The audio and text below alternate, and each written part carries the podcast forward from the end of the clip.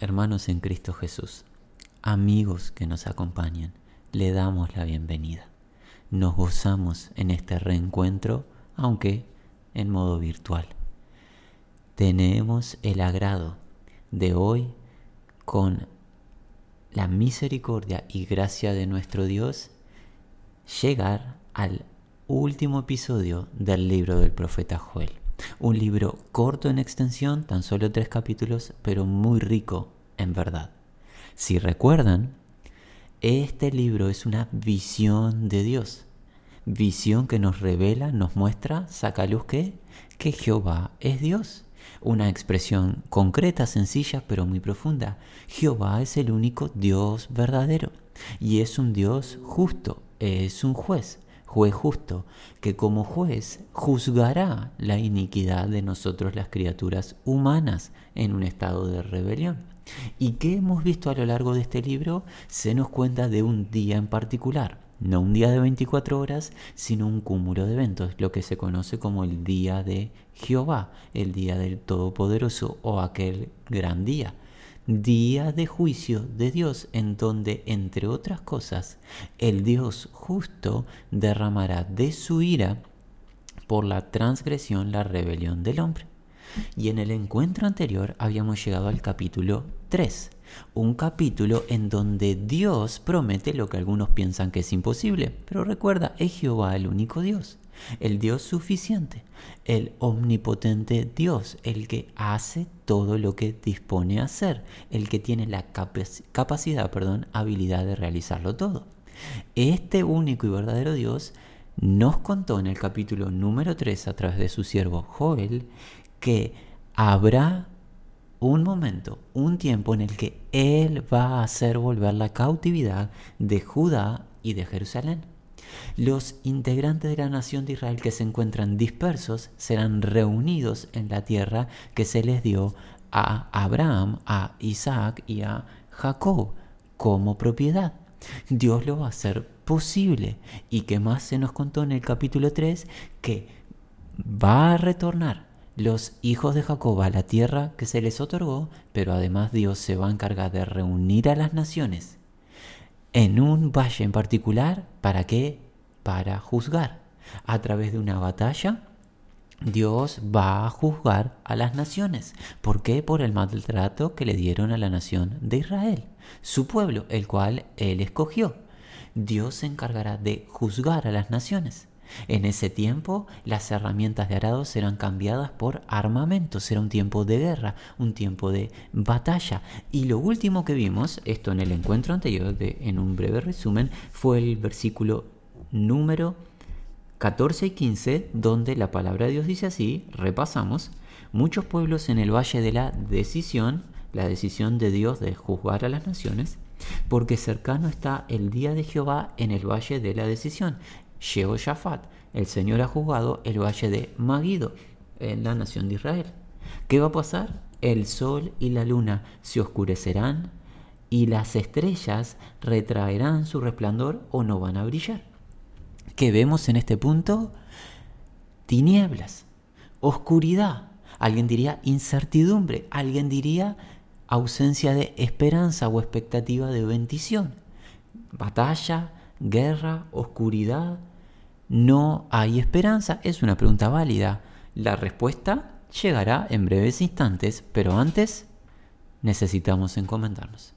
Y es así, Padre, que venimos delante de ti, en gratitud y en humildad. Gracias, Señor, por ser el Dios vivo y verdadero, y por llamarnos a salvación a través de la obra que es en Cristo Jesús. En el derramar de su inocente sangre a nuestro favor, nos adoptaste como tus hijos y en tu compasión y misericordia nos revelas tu verdad, incluso en los hechos que van a suceder. Gracias Señor porque estás en control de todas las cosas. Y si bien en tus profecías vemos situaciones que son complejas, situaciones que denotan mortandad, aflicción en la tierra, tu final es un final glorioso. Tú harás lo que te has dispuesto a hacer y será un final justo, porque es acorde a quien tú eres, el Dios de justicia y verdad. Nosotros tus hijos hoy te alabamos, engrandecemos tu nombre y te pedimos, Padre, tengas a bien guiarnos a tu verdad. Líbranos de malas interpretaciones, líbranos del error. Bendícenos, Señor, para entender tu palabra. Gracias por escucharnos y respondernos en el nombre de Jesús. Amén. Bien, queda planteada una pregunta de ¿habrá esperanza? ¿Hay un final de gloria en medio de una situación tan eh, oscura? Batalla, guerra, mortandad, oscuridad.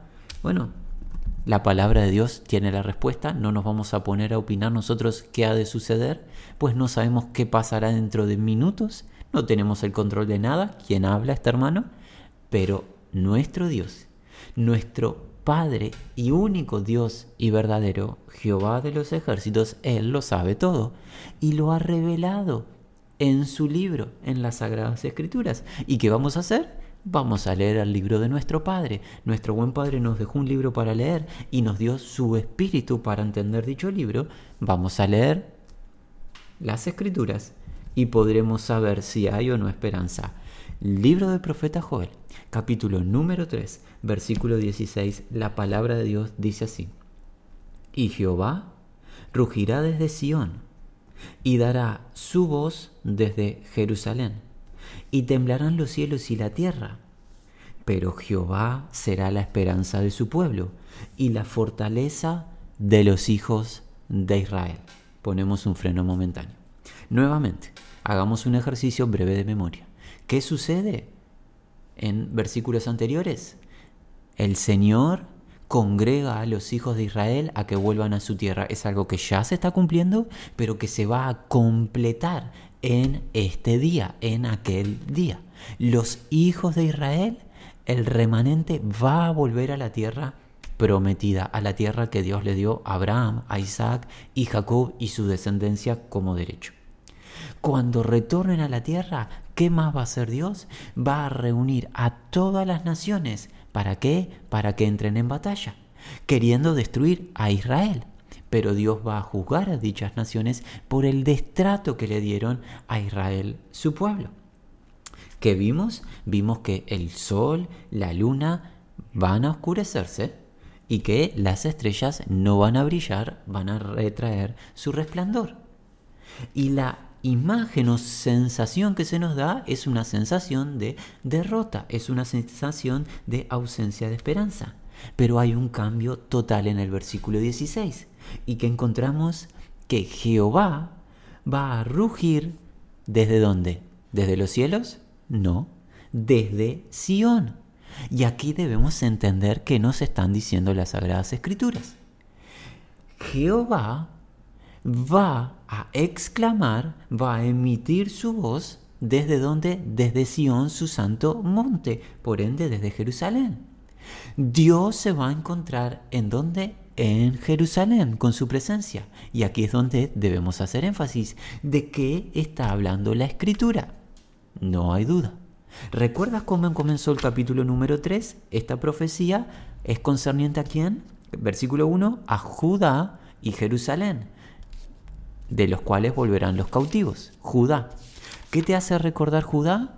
Uno de los doce patriarcas, de los doce hijos de Jacob. ¿Qué dijo Jacob, su padre, previo a expirar? ¿Qué dijo Jacob? Profetizó, inspirado por el Espíritu Santo, acerca de Judá, uno de sus hijos. ¿Y qué denominó acerca de él? Como león, como ese cachorro de león. ¿Qué nos cuentan las escrituras? Que Jehová va a rugir. ¿De dónde? Desde Sión, desde Jerusalén, desde la nación de Israel. Y recuerda, mi amigo, si eres estudioso de las escrituras, ¿qué se nos cuenta acerca del Mesías, el ungido de Jehová, el Redentor, Jesús el Cristo? Se nos cuenta, por ejemplo, en el libro de Hebreos, en el capítulo número 7, que el Señor proviene, vino de dónde en cuanto a la carne, de la tribu de Judá. De, en la carne desciende de Judá, de la tribu de Judá. Y en el libro de Apocalipsis, en el capítulo número 5, que se nos cuenta en la revelación celestial, que Jesús es el Cordero inmolado de Dios y que más es el león de la tribu de Judá.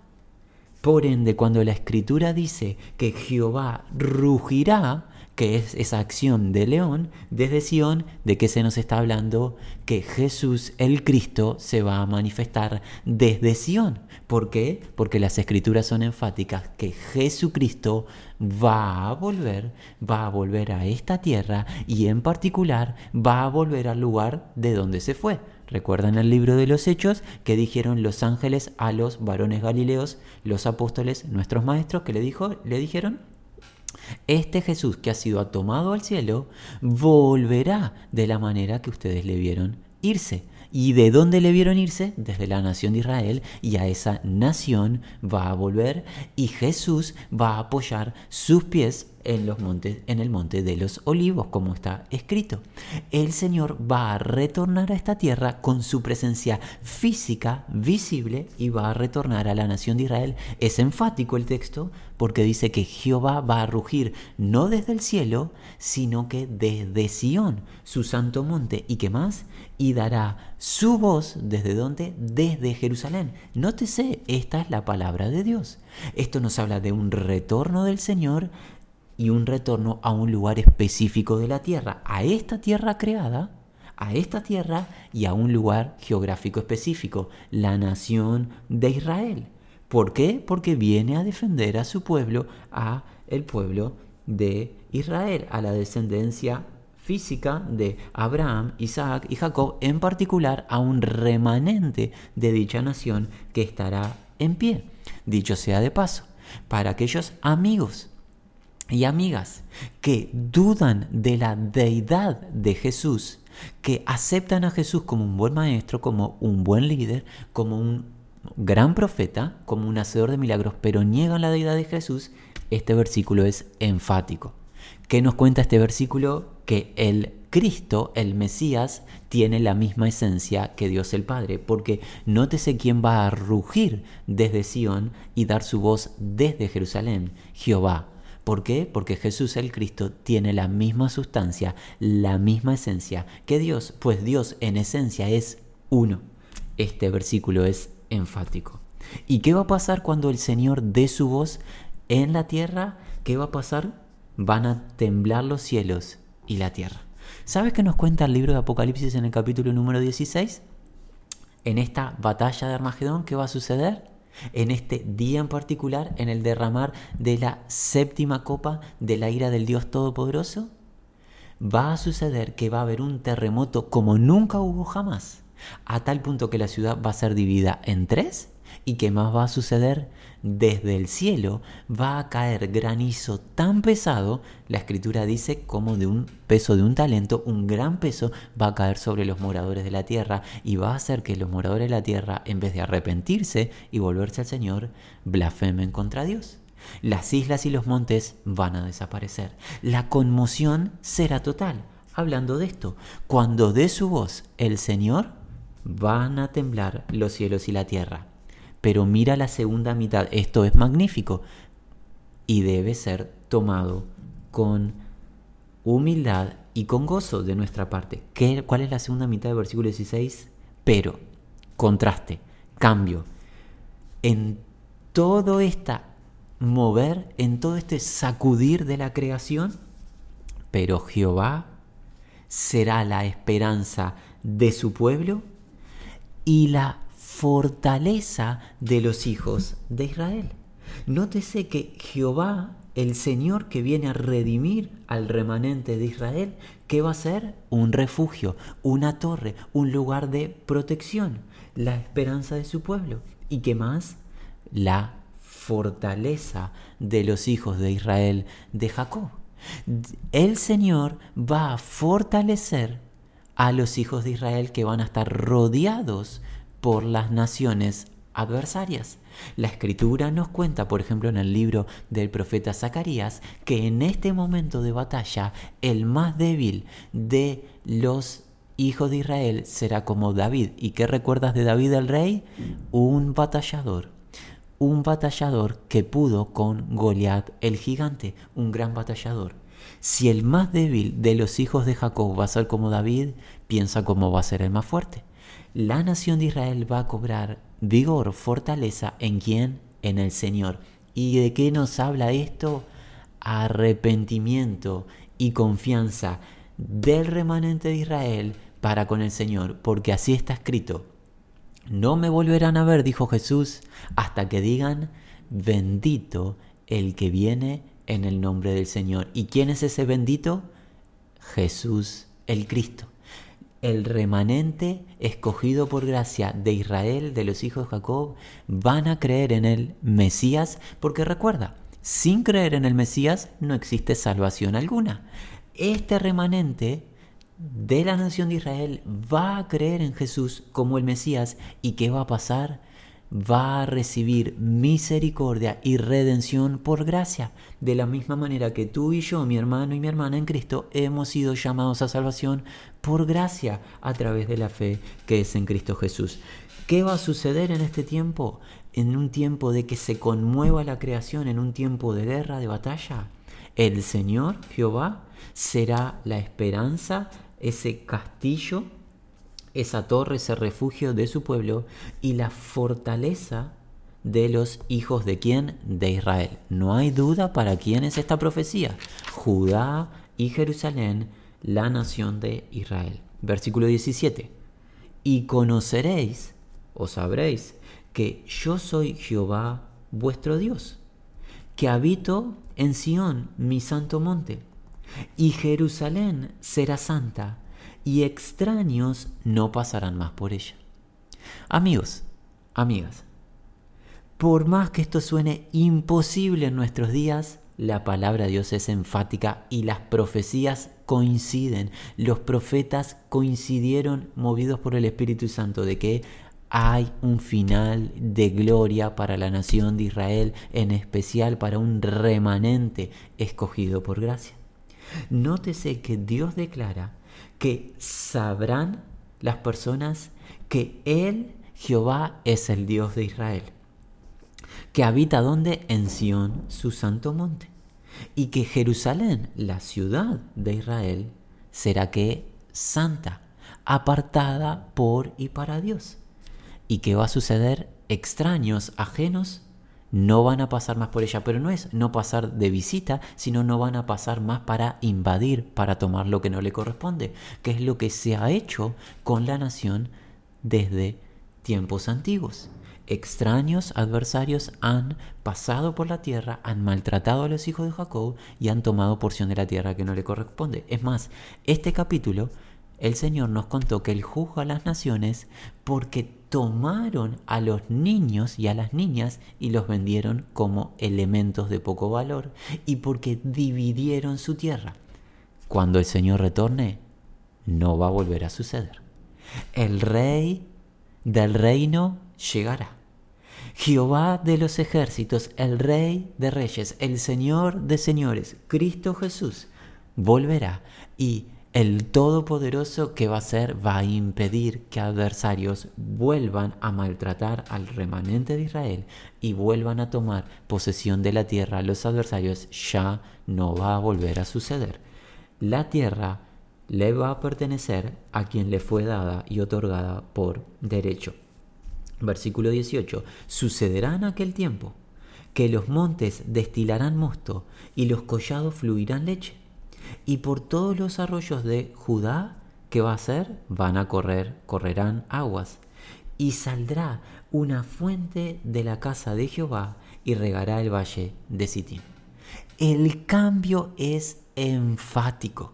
¿Recuerdas tiempo atrás en este mismo libro de Joel que vimos ausencia de bendición en la tierra?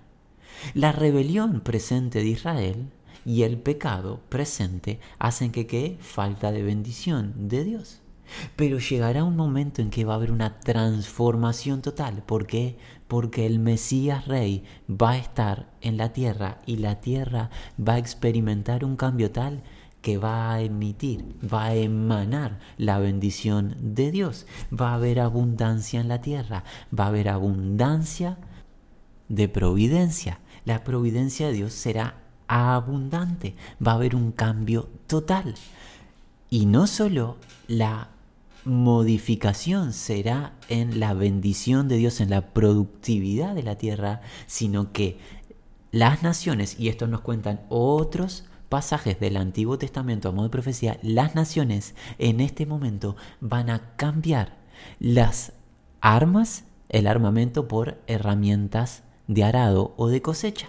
Una transformación de lo que anteriormente se nos dijo en el libro de Joel, que las herramientas de arado serán cambiadas para armamento para la batalla en el Valle de Magido, cuando retorne el Señor y culmine esa batalla y el Señor venza a los enemigos de Israel, ¿qué va a pasar? En el reino milenial de Jesús, las armas van a ser destruidas y se van a utilizar como qué? Como herramientas de cosecha, de arado, porque la tierra será bendecida y habrá una actividad primordial que será la agricultura. ¿Qué más va a suceder? Va a haber agua corriendo y fluyendo en Judá. Agua de que nos habla siempre, recuerda, vida. No solo providencia y bendición de Dios, sino vida. Y va a haber agua viva. Va a haber un manantial abierto para la casa de David, para la nación de Israel. Vida va a haber de Dios para con su nación. Y esa agua, esa vida va a salir de dónde? De la casa de Jehová, desde su santo templo. Va a haber vida de Dios y esa vida recuerda a modo de agua que te hace pensar, si eres estudioso de las escrituras, Espíritu Santo. Recuerda que, que el Espíritu Santo es agua viva. No estamos solo pensando en agua natural, ciertamente va a haber agua en una región muy seca, mm, en regiones desérticas va a haber agua natural, claro que sí, creemos que sí, pero el Espíritu Santo será derramado. El Espíritu Santo se va a mover con libertad donde hoy nos está moviendo, porque no vemos a la nación de Israel en un tiempo de confianza en el Señor. Pero aquí, cuando el Señor retorne, cuando el Señor establezca su reino, habrá manantial de agua que saldrá de la casa de Jehová que va a regar el valle de Sitín. Y en este tiempo, ¿qué va a pasar? en este tiempo el monte del Señor será como confirmado, como dice Isaías, como cabeza de los montes. El monte del Señor, entiéndase Jerusalén, la nación de Israel será confirmado como cabeza de los montes y las naciones que ingresen al reino milenial que van a decir en esta restauración, subamos a la casa del Señor para que para recibir sus instrucciones y sus enseñanzas. Porque ¿de dónde va a salir la ley de Dios? Su palabra, de Sión. Nótese que hay un cambio, una transformación total de este tiempo de rebelión de Israel al tiempo que vendrá la restauración, la limpieza, la purificación y la redención del remanente de Israel. ¿Quién va a concretar esto? Dios nuestro Señor Jesús, enviado del Padre, va a hacer esto. Esto que parece imposible, lo va a hacer posible. Versículo 19. Egipto será destruido y Edom será vuelto en desierto asolado. ¿Por qué razón? Por la injuria hecha a los hijos de Judá, porque derramaron en su tierra sangre inocente. Nótese la destrucción de los adversarios. Es más, se nos cuenta en las escrituras en el libro del el profeta Zacarías que si Egipto y las naciones no se sujetan a la ley del Señor en el reino milenial, el Señor no les va a enviar el agua del cielo que va a ser una, una fuente necesaria para la productividad, porque la agricultura será el medio de sustento de las naciones, si Egipto no se sujeta a la ley de Dios, Dios no le enviará agua desde el cielo y no van a poder recibir alimento. Por ende, ¿qué va a suceder en este tiempo en el reinado milenial del Señor, en esta transformación, cuando el príncipe de paz establezca su reino con un epicentro en Jerusalén, pero un reino en todas las naciones? ¿Qué va a suceder? El Señor va a regir a las naciones con vara de hierro. Basta ya del gobierno déspota del hombre. Basta ya de la tiranía de los malos. Basta ya de la injusticia. Llega el rey de justicia, el príncipe de paz. Llega el Señor a Sión su santo monte y viene a reinar a las naciones y las va a gobernar con un gobierno a modo de vara de hierro, un gobierno estricto de justicia y verdad, y los adversarios serán destruidos. En cambio, el versículo 20, pero Judá será habitada. ¿Cómo? ¿Hasta cuándo? Para siempre. Y Jerusalén por generación y generación. Es enfático. La palabra de Dios lo dice y nosotros no podemos nada en contra de la verdad. Judá y Jerusalén, ¿qué van a ser? Habitadas por las edades de las edades. Redención para el remanente de los hijos de Jacob. No podemos concluir otra cosa de estos versículos. Dios anticipa, promete un final de gloria. Luego de pasar la peor etapa, luego de que Jacob pase por su tribulación que Dios ha determinado por la propia rebelión de los hijos de Jacob, luego que pasen esa etapa, Dios mismo, perdón, les va a defender, les va a redimir, les va a salvar, porque van a confiar en Jesús. Cuando le vean, van a confiar en Él, se van a volver a Él, se van a lamentar, se van a arrepentir, se van a sujetar al Señor y el Señor les va a redimir y va a transformar su condición y la nación de Israel será habitada por siempre y para siempre, por generación y generación. ¿Y qué más? y limpiaré la sangre de los que no había limpiado, y Jehová morará en Sión. Habrá que limpieza, y esto nos habla de purificación. Habrá purificación, y es, esto es ni más ni menos que redención. Es la obra redentora del Cordero de Dios que purifica nuestras almas, purifica nuestras vidas. Él lo va a hacer en los que no lo había hecho, porque habían estado en un estado de rebelión, pero se van a volver al Señor y el Señor les va a limpiar, les va a purificar y les va a redimir y va a establecer su reino por mil años en esta tierra con un epicentro en la nación de Israel, pero será un gobierno, un reinado de mil años en todas las naciones.